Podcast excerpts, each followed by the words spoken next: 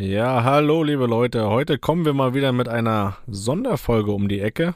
Und wie ihr alle vielleicht noch wisst, gab es ja dieses mittlerweile ominöse, weltbekannte Interview von Toni nach dem Champions League Finale, nach dem Champions League Sieg. Ich glaube, da muss ich nicht weiter drauf eingehen. Und da gab es jetzt die Idee, eine sehr schöne Idee. Und äh, da braucht es auch ein bisschen Mut, weil äh, man musste erstmal Leute finden, die sich getrauen, dann auch wieder Fragen an Toni zu stellen. Und die haben wir gefunden. Und es sind nicht irgendwelche Leute, es sind sehr bekannte Leute, es sind Freunde, und die haben mal ein paar Fragen an Toni gehabt, beziehungsweise jeder eine Frage. Und das waren sehr viele Leute und wir wollen heute mal einen Ausschnitt davon hören. Und da bin ich sehr gespannt drauf. Ich habe sie auch noch nicht gehört. Und den Link dazu gibt es in den Shownotes. Der führt zu einem E-Paper. Da sind alle Fragen und alle Antworten zu finden. Es sind wirklich sehr, sehr schöne Fragen dabei, mit sehr viel Hintergrund auch. Und ich muss Toni auch loben, da sind auch sehr schöne Antworten dabei.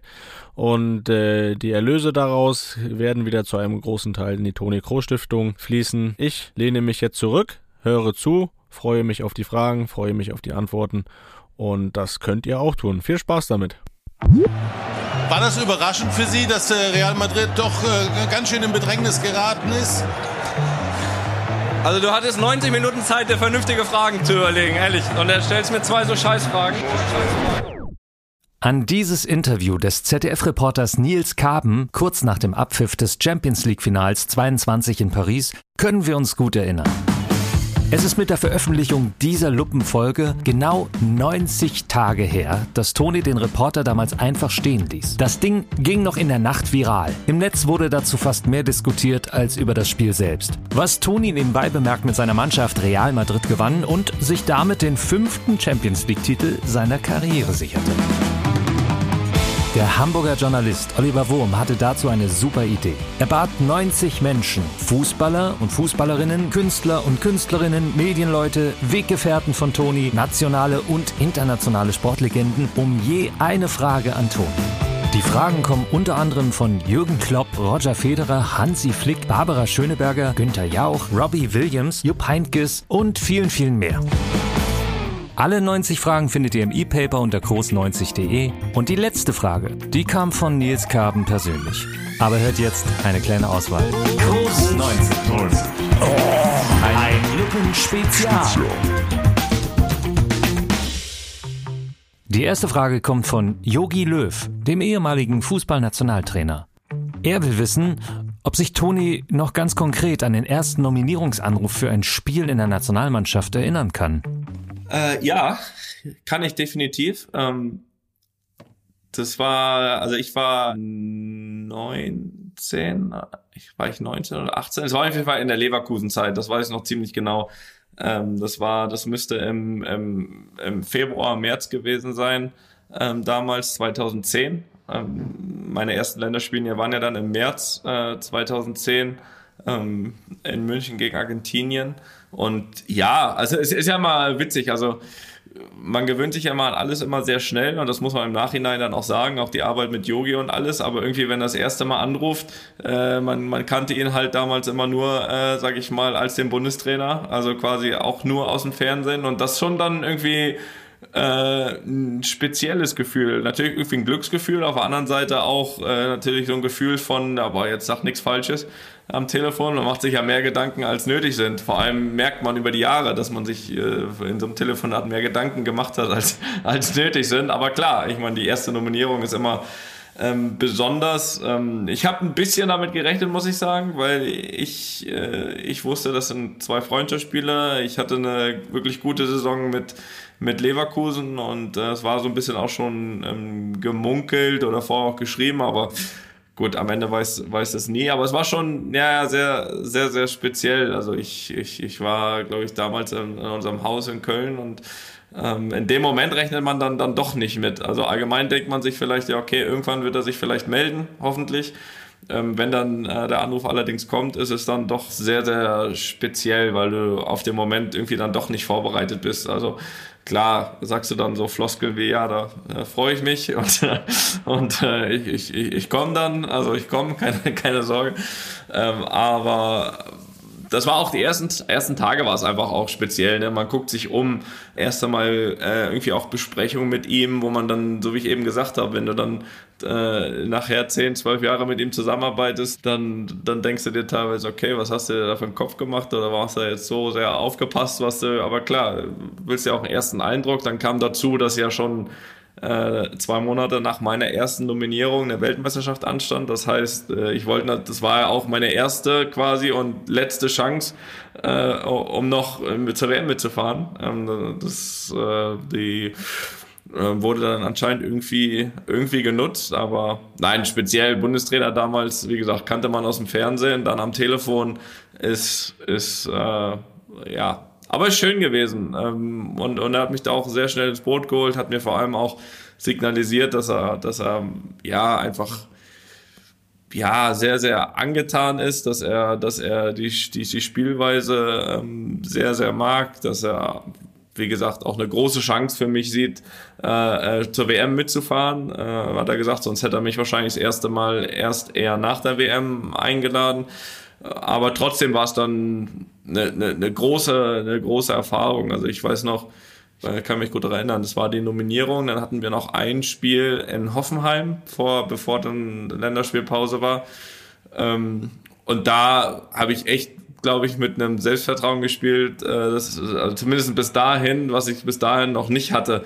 Äh, einfach zu sagen, pass auf, ich bin hier das erste Mal als quasi Nationalspieler unterwegs. Weiß nicht, habe ich noch ein Tor gemacht, eins vorbereitet, haben mit 3-0 in Hoffenheim gewonnen mit Leverkusen, das werde ich auch nicht vergessen.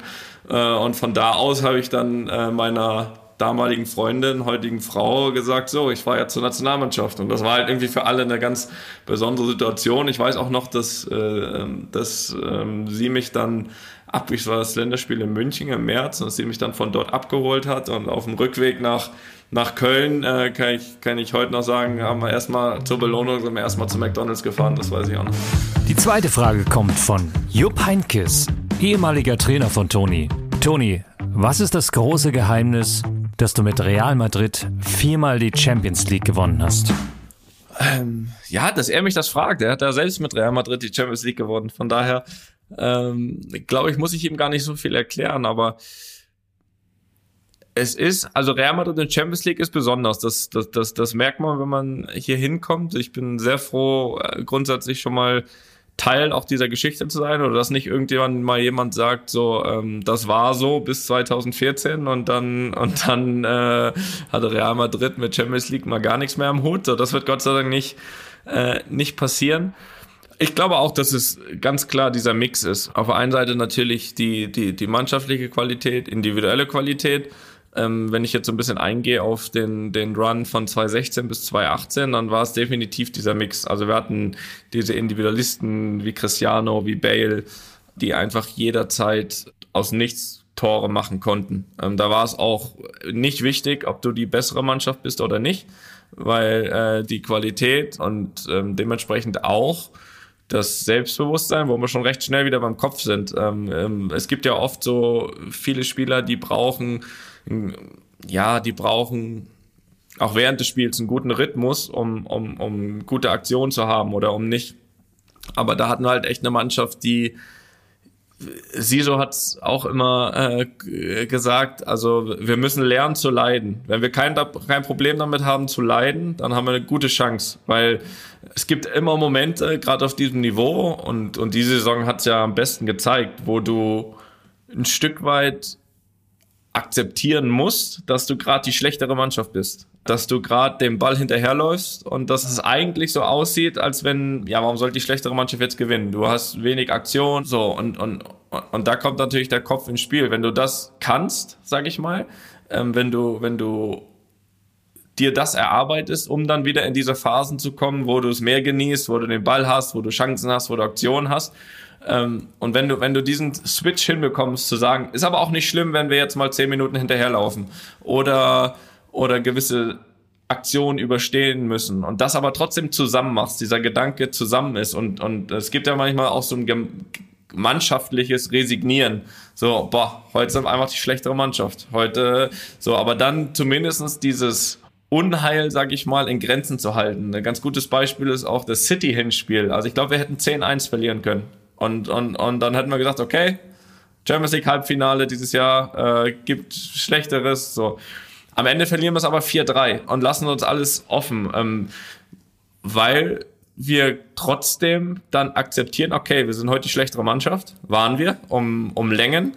Und trotzdem haben wir unsere Waffen. Wir haben unsere Waffen mit individueller Qualität, wir haben unsere Waffe mit, mit, dem, mit dem dran Glauben als Team, dann alles rauszuholen, uns irgendwie dann eben für das Rückspiel eine Chance zu geben, uns selbst. Äh, und auch das Rückspiel war, war viel, viel besser als das Hinspiel, aber war auch dann natürlich mit dem, mit dem 0-1 zu sagen, okay, eigentlich ist es vorbei. So, und dann kommt halt der zweite Faktor dazu, ähm, der nicht nur was mit unserem Team zu hat, zu sagen, dieses nicht aufgeben, das haben wir angesprochen, aber dann auch diese Aktion zu haben, die dir wieder Leben geben. Die geben dir Leben, die geben dem ganzen Stadion Leben und die geben vor allem dem Gegner einiges zum Nachdenken mit. Vor allem, wenn es in der Reihe so oft passiert. Ne? Wenn äh, jetzt jetzt Beispiel City Halbfinale, äh, die wussten, okay, äh, mit Paris ist das passiert, mit Chelsea ist das passiert. Jeweils im Rückspiel eine Aktion kann kann ganz ganz viel verändern. Und dieser Glaube daran, auf diese Aktion hinzuarbeiten, äh, dass du den halt hast, dass der halt bleibt, dass dann nochmal eine zweite Luft kommt und dass vor allem dann auch so eine gestandene Mannschaft wie, wie City, die alles dominiert hat, äh, äh, gefühlt bis dahin, ins Nachdenken kommt, das ist halt irgendwie dieses Spezielle. Und ich glaube, das ist auch das Spezielle an Real Madrid, ähm, dass sie dann äh, nachdenken, okay, die schon wieder. So dieser, also, also dass es eigentlich drei Effekte hat. Eine, das Stadion wacht auf. Das zweite, wir kriegen einen Glauben und das dritte ist, der Gegner fängt an nachzudenken. Und ich glaube, diese Kombination ist ein paar Mal passiert in den letzten äh, Monaten, eigentlich bei allen Spielen. Ähm, wir waren, glaube ich, in, in, in keinem K.O.-Spiel die bessere Mannschaft und sind trotzdem weitergekommen gegen die besten Mannschaften der Welt. Ich weiß nicht, wie viele Mannschaften das äh, geschafft hätten. Und da reden wir gar nicht mal um reine fußballische Qualität, weil es gibt, glaube ich, Mannschaften, die hätten teilweise sogar besser ausgesehen gegen diese Mannschaften, ähm, wären aber vielleicht am Ende ausgeschieden. Ehemaliger Hockeynationalspieler Moritz Fürste. Moin Toni, meine Frage bezieht sich auf die Emotionalität von Titeln und zwar äh, sagt man ja immer, dass man Titel nicht vergleichen kann. Äh, jeder Sportler weiß das, man wird häufig gefragt und doch ist die Emotionalität jedes einzelnen Titels und die Geschichte, die dahinter steckt, immer so besonders, dass da Vergleiche totaler Quatsch sind. Und deswegen ist meine Frage, mit welchem Titel verbindest du was ganz Emotionales, Besonderes, was man vielleicht so gar nicht denkt, weil es jetzt nicht gerade die WM 2014 war? Also welcher Titel ist der emotional vielleicht speziellste für dich? Also ich, ich, ich würde da zwei Titel ähm, herausheben. Das eine ist äh, Champions League 2016 mit Real also A war mein Riesenziel, als ich hierher gekommen bin, mit dieser, mit, mit, mit diesem Verein einmal die Champions League zu gewinnen, weil ich schon vorher wusste, was die Champions League für den Verein bedeutet. Das ist äh, das eine, was es besonders gemacht hat. Das zweite ist natürlich ähm, auch den ein oder anderen, die dran gezweifelt haben, dass ich auch hier äh, äh triumphieren kann, ähm, das auch zu widerlegen und glaube, das kann man nicht besser als mit einem Champions League-Sieg, wo man äh, eine, eine, wichtige Rolle spielt die ganze Saison.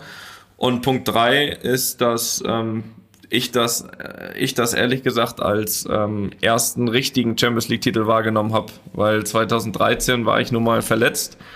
Ähm, konnte, konnte das Finale unter anderem nicht spielen mit Bayern. Ähm, der zählt natürlich auch, ähm, weil ich da in, während der Saison schon äh, einen Anteil habe, aber er ist gefühlt auf einer ganz, ganz anderen Ebene. Also ähm, es macht so einen großen Unterschied, ob du, ob du da dabei bist, spielst oder nicht vom Gefühl her. Ähm, das konnte ich äh, spätestens ab diesem Tag vergleichen und es war mir einfach wichtig, dass ich nicht als Champions League-Sieger gelte irgendwann, der einmal die Champions League gewonnen hat und aber im Finale nicht gespielt hat. Von daher war das äh, rein emotional nicht nur ein extrem wichtiger Titel, sondern glaube ich auch ein Anfang ähm, von, von was sehr äh, Großem hier, ähm, wo man dann nochmal vielleicht nochmal eine größere Leichtigkeit an den Tag legen konnte, weil, weil auch dieses ja, diese Zweifel, äh, kann er äh, mit einer großen Mannschaft den Champions League-Titel gewinnen, ähm, ähm, spätestens dann ähm, auch, auch ausgeräumt war. Also den, den würde ich ganz oben ansetzen. Und es gibt eigentlich vom reinen Gefühl her nur einen, den ich noch höher ansetzen äh, würde. Der ist äh, erst zwei Monate her. Das, das war wirklich das Paris Champions League Finale. Ähm, kam aber verschiedene Sachen dazu. Das eine ist, ich hätte nie im Leben damit gerechnet, diese Saison Champions League Sieger zu werden. Da bin ich ganz ehrlich, da habe ich zwei, drei Mannschaften äh, klar vor uns gesehen. Spätestens dann, als ich wusste, wie auch unser Weg werden könnte. Also äh, erst mit dieser äh, erst mit dieser Achtelfinalauslosung, äh, die erst nicht geklappt hat und dann Paris kam im zweiten Anlauf, ähm, dann ähm, dann Chelsea, den den Titelverteidiger, danach City, die gefühlt beste Mannschaft und dann im Finale Liverpool, die dann eigentlich gefühlt beste Mannschaft. also von daher, von daher, ich glaube, war, wir waren in keinem der Duelle äh, Favorit, weil, weil es einfach auch so war, dass von unserer Seite, ja, von unserer Seite es so war, dass wir ja nicht extrem zugeschlagen haben auf dem Transfermarkt, sage ich mal. Also wir haben David dazu bekommen, was ein super Neuzugang ist. Wir haben aber auch Sergio Ramos verloren, ähm, wo man, wo man auch natürlich gucken musste, okay, wie, wie, wie, wie ist das? Die erste Saison ohne ihn war natürlich ein extremer Eckpfeiler auch hier. Und ansonsten haben wir ähm, für, für vorne nichts geholt. Wir haben eigentlich ja nie seit 2018 irgendwie die, die, die Tore, die Cristiano gemacht hat, ersetzt oder wir haben es versucht zu ersetzen anders, äh, dann mit einem Transfer vom Eden. Ähm, der, der halt bisher, denke ich, äh, von den Erwartungen her eben auch nicht das gebracht hat, was, äh, was man sich ich erhofft hat. Und deswegen habe ich uns einfach wirklich, also das Ziel natürlich eine gute Champions League Saison spielen, aber aber aber vom Titel habe ich uns recht weit entfernt gesehen. So, das einmal diese, dieser überraschende Faktor, dann das zweite ist der persönliche Faktor. Ähm, ich habe 2019 habe ich gesagt, als unser drittes Kind kam, okay, alle Kids waren schon mal im Stadion bei einem Champions League Sieg. Ähm, ich würde mir irgendwie wünschen, das noch einmal hinzubekommen, äh, da wir jetzt vollzählig sind, das zu schaffen, wenn alle im Stadion sind. Er hat die zweite Halbzeit verschlafen, aber es war mir egal. Es waren alle da und äh, irgendwann kann man ihm sagen, er war dabei. Und dementsprechend war das auch auf persönlicher Ebene echt ein, ja, emotionaler Sieg. Mein Bruder war vor Ort, das erste Mal beim Champions League Finale, was ich gewonnen habe. Er war 2012 beim Finale gegen Chelsea, was wir verloren haben. Und seitdem haben wir alles gewonnen, aber er war nicht mehr da. Das heißt, er hat sich schon als sehr, sehr schlechtes Omen gesehen. Ähm, zu Recht auch. Ähm, aber auch das konnte er jetzt äh, widerlegen. Er hat lange überlegt, ob er kommen soll. aber, aber wir haben es äh, gemacht und, und widerlegt. Also da, das Gefühl jetzt, vielleicht, ich glaube, das größte Gefühl ist sogar diese, weil ich es weil echt wenig erwartet hatte und, und ich war fein damit vier Champions League Sieger gucken, was in den nächsten Jahren noch geht. Aber dass, dass, dass der fünfte äh, dieses Jahr dazu kommt, war sehr, sehr überraschend und, und wirklich für meine Verhältnisse recht emotional, sagen wir es mal so. Werbung. Lieber Toni, ich habe dir vor einiger Zeit hier mal vorgeschwärmt. Das könnte ich jetzt immer noch machen, aber ich frage dich erstmal, ob du mittlerweile mit deiner Air-Up-Flasche versorgt bist und ob du da schon erste Erfahrungen gesammelt hast. Beides ja, Felix. Beides ja. Jetzt bin ich gespannt. Ja, ich muss sagen, ich habe das ja ein bisschen dargelegt, ne, mein Problem, dass ich nicht nur gefühlt, sondern tatsächlich zu wenig trinke mhm. über den Tag. Also so rund um den Sport würde ich sagen, okay, aber im Laufe des Tages, man spricht ja meist so von so um die drei Liter, ne, was man so zu sich nimmt. Also da komme ich, wenn es gut läuft, auf die Hälfte. So und da habe ich jetzt natürlich große Hoffnung in R abgesteckt, dass ich dadurch da meine Schwäche ein bisschen ausmerzen kann. Ja, und siehe da, Felix, äh, erste Erfolge sind zu vermelden. Also ich habe jetzt einmal wirklich strikt geguckt, ne? Und da war ich wirklich dann am Ende des Tages bei zweieinhalb Liter, also wirklich ein Liter mehr als sonst. Oh ja. Das ist ja signifikant, kann man das ja fast. Drastisch. Drastisch, auch das. Der Effekt ist da. Und was natürlich absolut hilft, ja, kann man, kann man da von Geschmacksrichtung, ich glaube, man kann von Geschmacksrichtung sprechen, ne? Muss man sogar. Muss man sogar. Natürlich am ersten Tag direkt drei verschiedene ausprobiert, weil ja. man ist ja so eine Probierlaune. Ich bin echt gespannt gerade, welches deine Liebling. Ich bin wirklich gespannt. Erzähl weiter. Also, ich lausche. Also, wenn ich jetzt eine Liste, ich habe noch nicht alle, ne? Also, es gibt ja viele, ne? Alle habe ich noch nicht probiert, aber von denen, die ich bisher probiert habe, ist meine Eins auf jeden Fall Peach, mhm. also Pfirsich. Ja. Finde ich fantastico. Dann bin ich auch ein großer Freund immer von Zitronen. Zitrone, also Lemon. Ja. Das geht immer. Und ist ja auch kein Geheimnis, ne? Das ist auch ein bisschen Cola-affin wir sind, ne? Mhm. Und auch da muss man sagen, er ist gut. Ist einfach gut. Ja, Toni, du sprichst von Geschmacksrichtung. Ich als professioneller Air-Up-Nutzer schon sage dir, das nennt sich Pots. Ja gut, dann ist das so. Also ich habe jetzt da schon mal so meine kleine Rangliste und äh, noch viel wichtiger ist, dass ich es nutze, dass ich auch abends immer schön schaue, dass das noch einmal eine Runde dreht im Geschirrspüler, dass das auch morgens wieder bereit ist, ne? Die Flasche. Also Felix, guter Tipp von dir. Ja. Ähm, natürlich, ich weiß, die Kunst besteht am Ende darin, das konstant und längerfristig zu machen, aber ich muss sagen, erste Erfolge sind zu erkennen. Äh, bei mir hält das ja schon ein paar Wochen, aber ich habe großes Drama, muss ich sagen. Also erstmal muss ich vorher vielleicht nochmal sagen, ich bin jetzt, sage ich mal, ein Air-Up-Nutzer. Du bist ja jetzt schon so ein Air-Up Pro, ne? Also Ja. was ich bisher noch nicht gemacht habe, ist so das mitgenommen auf Reisen. Bisher beschränkt Ja. sich das wirklich auf zu Hause trinken. Du bist jetzt da schon eine Weiterentwicklung. Du bist quasi, wie soll man sagen, ich bin Glumanda, du bist Glurak oder weiß nicht, wie man das vergleichen kann. Jedenfalls nimmst du das jetzt auch schon mit so auf Zugfahrten und so, ne? Was ja auch super praktisch ist. Ja. Man, man braucht ja immer nur mit Wasser auffüllen, ne? Das ist gut, das ist schlau, Felix. Ja, das ist sehr praktisch, aber das birgt auch die Gefahr und das wurde mir zum Verhängnis, nämlich ich habe es im Zug verloren. Meine Air-Up-Flasche habe ich im Zug verloren. Also wenn das hier gehört wird von unseren Partnern und Freunden von Air-Up, da müsste noch mal eine Flasche kommen, vielleicht. Du hast gesagt, du hast die äh, Geschmacksrichtung schon gesagt. Bei mir ist immer noch Orangeade, mein Lieblingspot, also die Mischung aus Orange und Lemonade. Da bin ich immer noch ganz großer Fan. Und ja, ich merke das aber auch jetzt, wo ich die verloren habe, ne, dass mir das wirklich fehlt. Vielleicht noch einen kleinen Hinweis für alle li- lieben Hörer und Hörerinnen. Seit Mitte April gibt's ja die neue Gen 2. Die gibt's auch in weiteren sommerlichen Farben und da kann ich einfach nur mal empfehlen, in den Shop vorbeizuschauen. Da sind sehr schöne Farben dabei. Vielleicht noch ein paar Vorteile ganz knapp zusammengefasst. Also die ist natürlich auslaufsicher. Ne? Ansonsten Spielmaschinenfest, das habe ich ja schon angesprochen, gibt zwei Größen, 600 Milliliter und 1 Liter.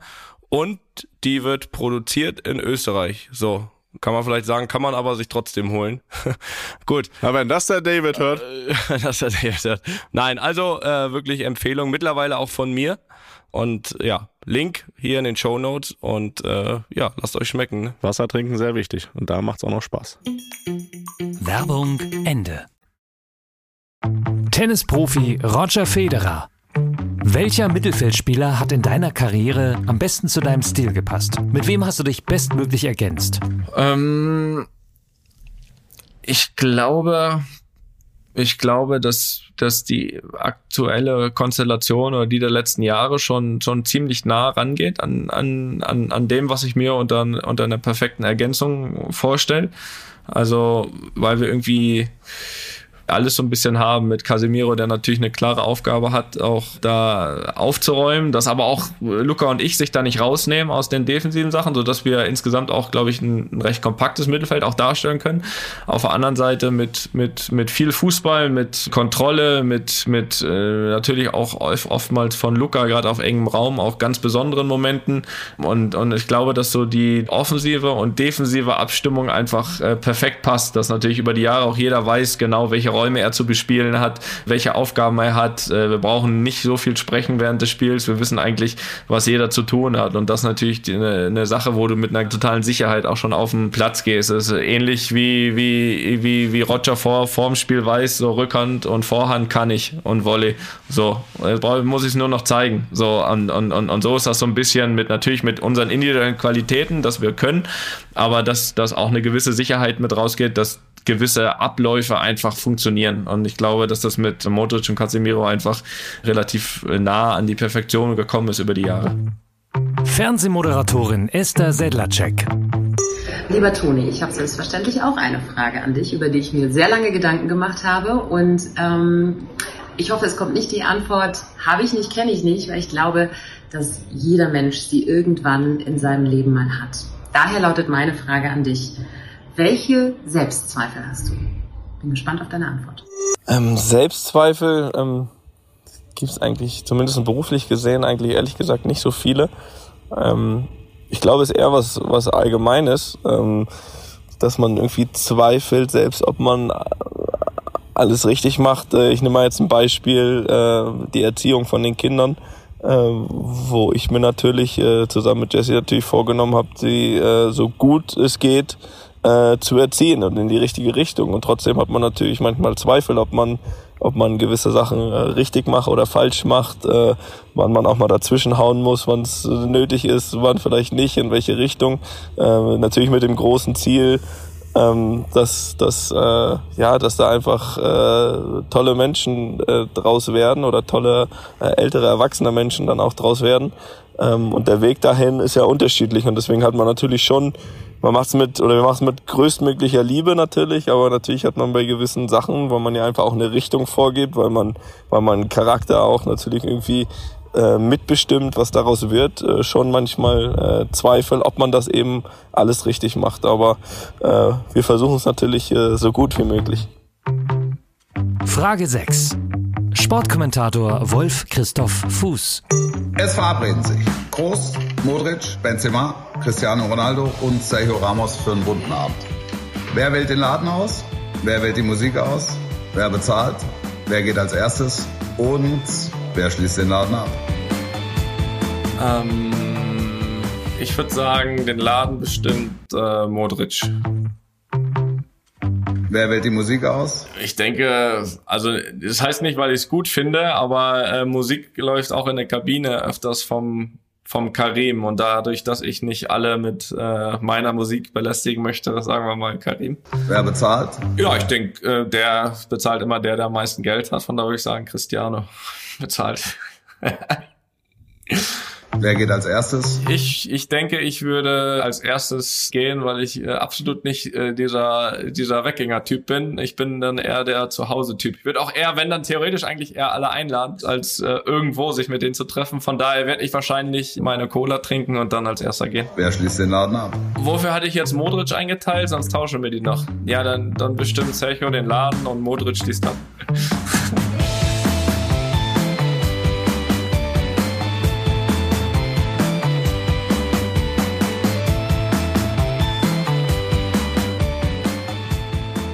Comedian Atze Schröder.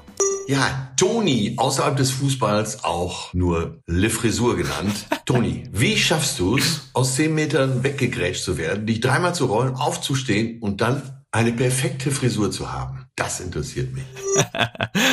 Atze, geiler Typ. Ja, gute Frage. Ist das so? Erstmal, das, das stelle ich erstmal in Frage, ob das überhaupt so ist, weil, also ich spiele nie mit Haargel oder sonst was. Das ist immer einfach nur so ein bisschen Wasser in die Haare geklatscht und los geht's, ehrlich gesagt. Also, wenn mir das jetzt so wichtig wäre, diese drei Rollen gemacht zu haben, dann würde ich wahrscheinlich irgendein sehr festes Haargel nutzen, aber tue ich gar nicht. Also, das ist einfach immer nur Wasser und es ist mir speziell. Ich muss sagen, außerhalb, okay, da da, bin ich fast ein bisschen eitel, was das betrifft, würde ich sagen. Aber auf dem Platz ist es mir eigentlich ziemlich wurscht, wie das dann nach drei Rollen aussieht. Und drei Rollen mache ich auch nicht so oft. Fernsehmoderator Kai Pflaume. Hey Toni, ich wurde gebeten, dir eine Frage zu stellen, die dir vielleicht noch nie jemand gestellt hat. Und ich frage mich, was wäre eigentlich aus dir geworden, wenn du nicht Fußballprofi geworden wärst?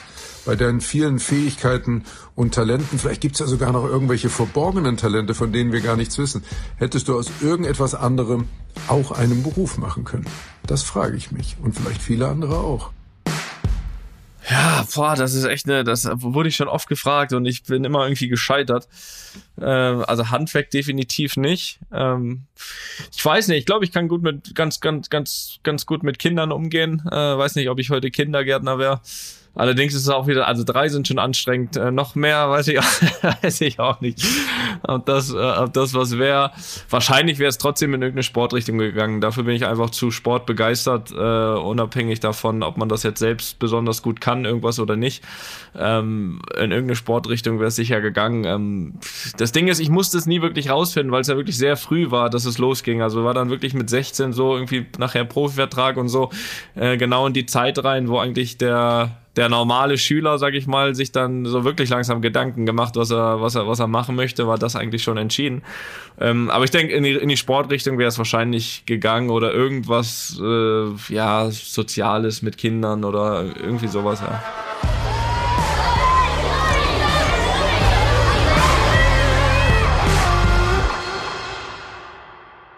Markus Lanz stellt folgende Frage. Als Felix und du gemeinsam in meiner Sendung wart, habe ich den engen Draht, der euch verbindet, zu jeder Zeit gespürt.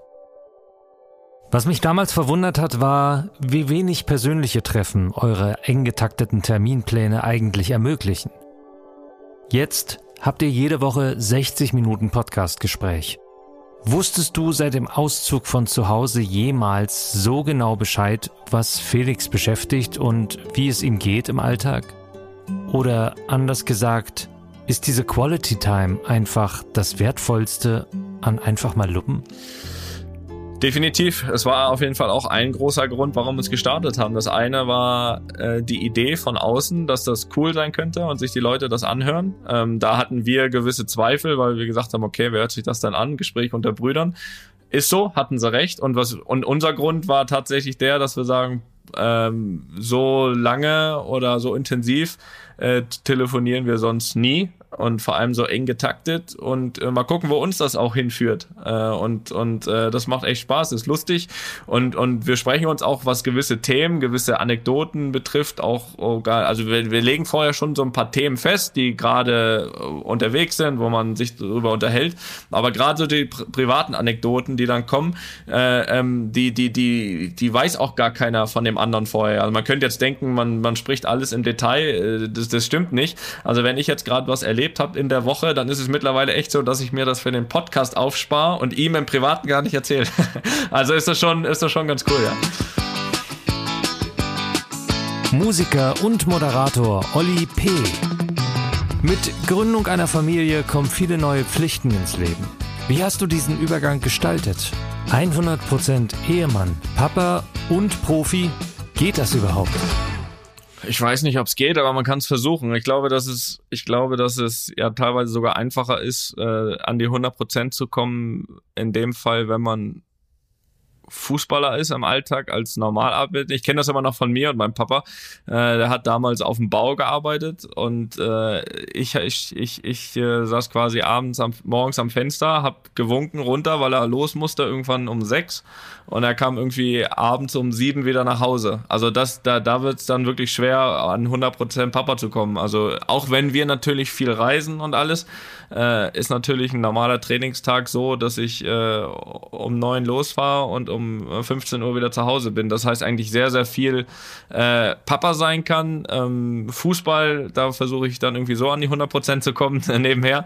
Und, und äh, Ehemann ist das, was, glaube ich, bei drei Kindern am meisten auf der Strecke bleibt. Ähm, glaube ich, weil man einfach natürlich äh, mit den Kindern zu tun hat, weil die ja auch ein Alter haben, äh, jetzt noch, wird sich wahrscheinlich irgendwann wieder ändern, wo man nicht einfach sagt, man sitzt in die Ecke und sagt so bis heute Abend, sondern das ist, das ist ein Fulltime-Job ähm, und, und wenn alle Kinder abends schlafen, dann ist auch mal Ehemann dran. So von daher ist, glaube ich, Ehemann das, was am ja, was, wo es am, am schwersten oder fast unmöglichsten ist, ähm, an 100 Prozent zu kommen, weil wir jetzt auch nicht die Eltern sind, ehrlich gesagt, die sagen, okay, hier drei Kinder, drei Nannies, äh, wir fahren weg. so, das, das, das machen wir nicht. Und dementsprechend, ähm, ist das, glaube ich, das, wo man am wenigsten an 100 Prozent rankommt, zumindestens an Zeit. Äh, ansonsten, ansonsten äh, genießt man das natürlich dann irgendwie, irgendwie umso mehr, auch in dem Wissen, dass die Kinder natürlich irgendwann äh, so aus dem Haus sind, dass das äh, wiederkommt. Oliver Bierhoff. Lieber Toni, du wirkst immer innerlich sehr ruhig und gefestigt. Hast du für dich heute schon einen klaren Blick, wo dein Leben einmal hinführen wird? Äh, ja, natürlich, irgendwo schon. Irgendwo stellt man sich das dann schon ähm, vor, wie das aussehen kann. Ähm, ich kann nicht versprechen, dass es am Ende auch so sein wird. Aber natürlich habe ich, natürlich habe ich äh, natürlich auch gewisse Sachen schon mit mit mit einem Weitblick gemacht, äh, dass ich jetzt nicht da sitze zu Hause und gar nicht mehr weiß, was ich mit mir anfangen soll. Ähm, Thema Stiftung, was wir ja schon vor sieben Jahren äh, ähm, gestartet haben, ähm, dort äh, kann ich mit Sicherheit das dann noch mal intensiver erleben. Ähm, dann dann habe ich ja die die die Academy gegründet, die App, die jetzt schon sehr sehr viel Zeit in Anspruch nimmt und das glaube ich, äh, das glaube ich auch dann weiterhin tun wird. Ich habe den wöchentlichen Podcast mit meinem Bruder, ähm, der auch immer äh, nicht nur aufgenommen, sondern auch vorbereitet werden muss. Das heißt, äh, da ist auch zu tun. Dann habe ich natürlich auch äh, meine drei Kinder, meine Frau, äh, die, die definitiv nochmal mehr Zeit äh, verdient haben. Und ähm, ja, und dann, dann äh, bin ich auch offen, mir, mir verschiedene Sachen anzuhören. Ich glaube, ich habe ja auch das, das große Privileg, dass ähm, dass mit Sicherheit das ein oder andere, der ein oder andere Zeitvertreib an Angeboten äh, noch, äh, noch reinflattern wird, äh, wahrscheinlich dann irgendwie mal nach der Karriere, so dass ich mir dann irgendwie doch meine Sachen aufbaue, wo ich, wo ich, wo ich äh, zu tun haben werde, wo ich beschäftigt sein werde, wo ich meinen Kopf anstrengen muss, ähm, wo ich trotzdem Zeit genießen kann, parallel ein Stück weit selbstbestimmt bin, äh, viele Sachen äh, eben von zu Hause machen kann, das was ich mir jetzt auch schon wünsche, ohne einfach zu Hause rumzulungern. Ich glaube, ich glaube, dass ich da schon eine recht, recht, äh, recht klare Idee habe von dem, wie es auch äh, danach, nach dem Fußball definitiv nicht langweilig werden kann. Per Mertesacker. Also lieber Toni, hier ist der Per aus London und eine spezifische Frage zum Wembley Stadion. Wir hatten tolle Momente zusammen. Äh, du hast mir auch sogar mal einen aufgelegt im Wembley Stadion, als wir die Engländer bezwungen haben. Dein letztes Länderspiel ging leider verloren und wir waren damit raus aus der EM ähm, 2021. Wusstest du vor dem Turnier schon, dass es dann, äh, wenn es schief gehen sollte, dein letztes Turnier wird und dein letztes Länderspiel sein wird? Ähm, das wäre meine Frage an dich.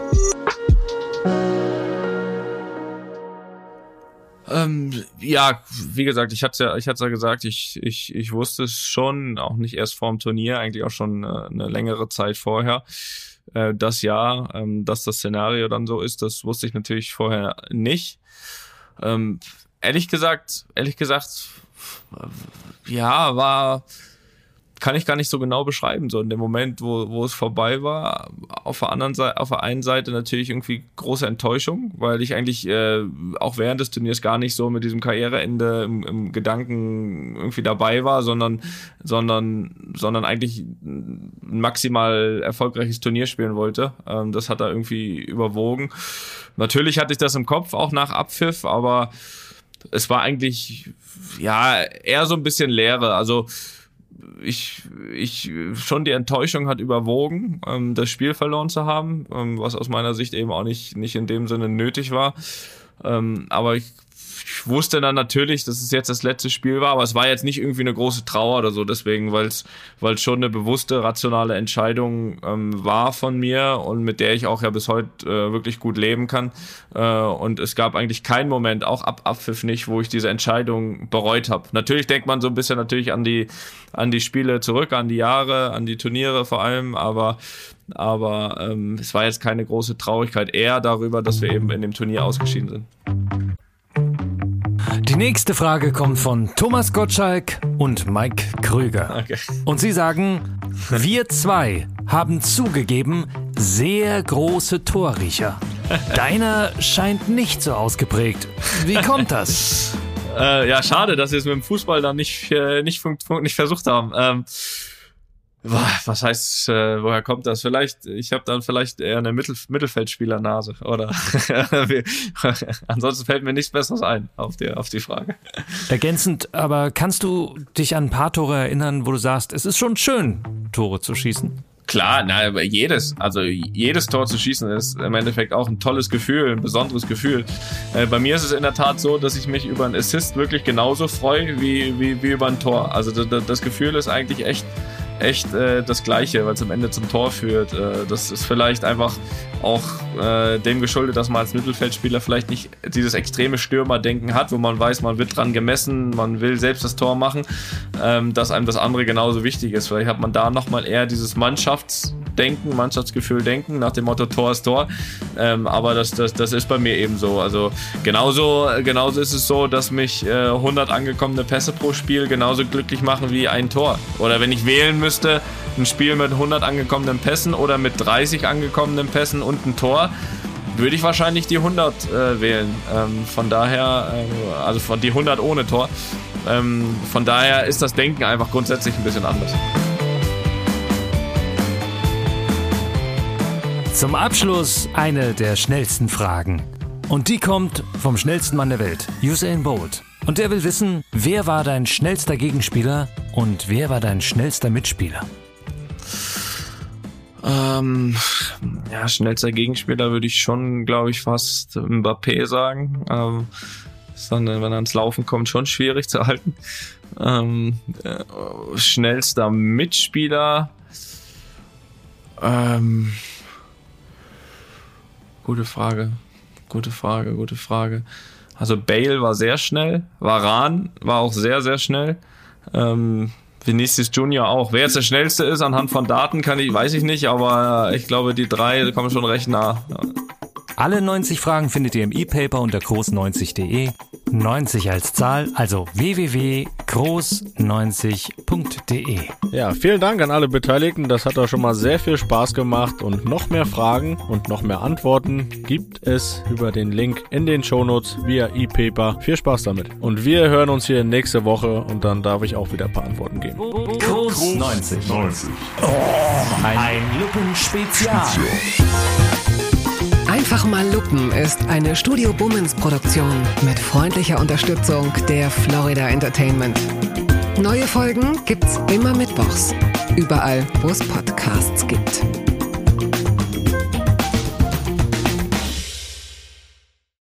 Ich dachte ja, wir machen einen Podcast zusammen, Joko, und dann ähm, hängen wir einfach ab, einmal die Woche, unterhalten uns ein bisschen lustige Alltagsbeobachtung, manchmal politisches Ja. Take, dies, das, Feierabend. Was stattdessen passiert, ich muss Sport machen. Schöne Naja, Scheiße. Auf eine gewisse Art und Weise ist es aber auch abhängend. Ne? ja gut, ähm, das ist aber so, so eine Entwicklung, die man natürlich nicht kommen sieht, wenn man einen Podcast beginnt, wo man aber, wenn man einen Podcast hat, wie wir beide, der jeden Donnerstag erscheint, äh, und Sunset Club heißt, sehr dankbar darüber ist, dass zum Beispiel ein Gast wie Kai Pflaume sagt, hast du nicht Bock auf eine Klimmzug-Challenge? Ja, und jetzt mache ich seit zweieinhalb Monaten, trainiere ich Klimmzüge. Bald ist es soweit. Die große Auflösung, habe ich es geschafft, einen Klimmzug zu schaffen. Also habe ich es geschafft, ihn zu schaffen. Und die Laune ist im Keller bei mir, außer natürlich, wenn wir uns unterhalten miteinander. Aber den Rest der Zeit, den ich nicht mit dir Podcast mache, mache ich ja Sport. Ja, äh, schaltet doch einfach ein und hört rein. Wir würden uns sehr freuen. Und wenn es euch nicht gefällt, sagt bitte keinem.